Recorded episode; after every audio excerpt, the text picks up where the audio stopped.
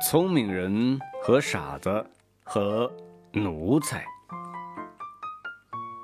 奴才总不过是寻人诉苦，只要这样，也只能这样。有一日，他遇到一个聪明人。先生，他悲哀地说，眼泪连成一线，就从眼角上直流下来。你知道的，我所过的简直不是人的生活。吃的是一天未必有一餐，这一餐又不过是高粱皮，连猪狗都不要吃的，尚且只有一小碗。啊，这实在令人同情。聪明人也惨然说：“可不是吗？”他高兴了。可是做工是昼夜无休息的，清早担水，晚烧饭，上午跑街，夜磨面，晴洗衣裳，雨张伞，冬烧气炉，夏打扇，半夜要煨银耳，事后主人耍钱，头钱从来没分，有时还挨皮鞭。哎哎呀！聪明人叹息着，眼圈有些发红，似乎要下泪。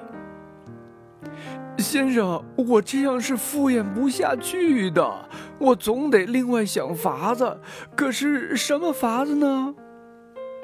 嗯，我想你总会好起来的。是吗？但愿如此。可是我对先生诉了冤苦，又得你的同情和慰安，已经舒坦的不少了。可见天理没有灭绝。但是不几日，他又不平起来了，仍然寻人去诉苦。先生，他流着眼泪说：“你知道的，我住的……”简直比猪科还不如。主人并不将我当人，他对他的巴尔狗还要好到几万倍。混账！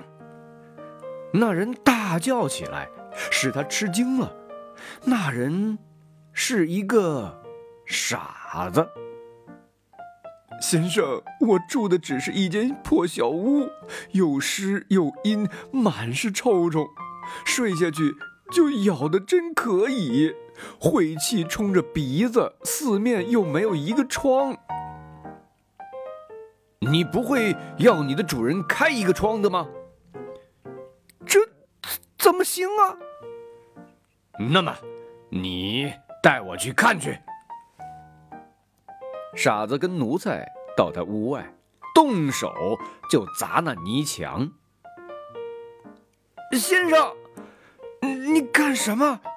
他大惊地说：“我给你打开一个床洞来。”这不行，主人要骂的。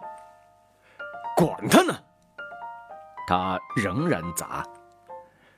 人来呀！强盗在毁咱们的屋子了。快来呀！迟一点儿可要打出窟窿来了。他哭嚷着在地上团团的打滚。一群奴才都出来了，将傻子赶走。听到了喊声，慢慢的，最后出来的是主人。有强盗要来毁咱们的屋子，我首先叫喊起来，大家一同把他赶走了。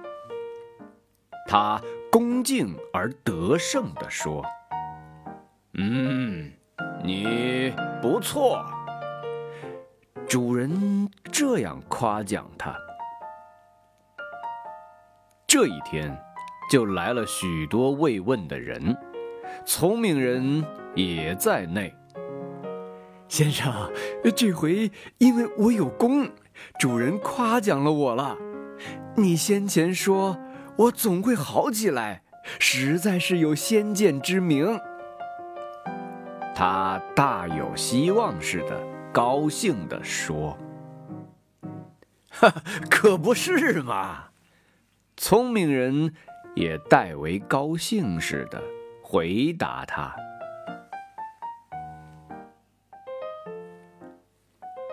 一九二五年十二月二十六日。”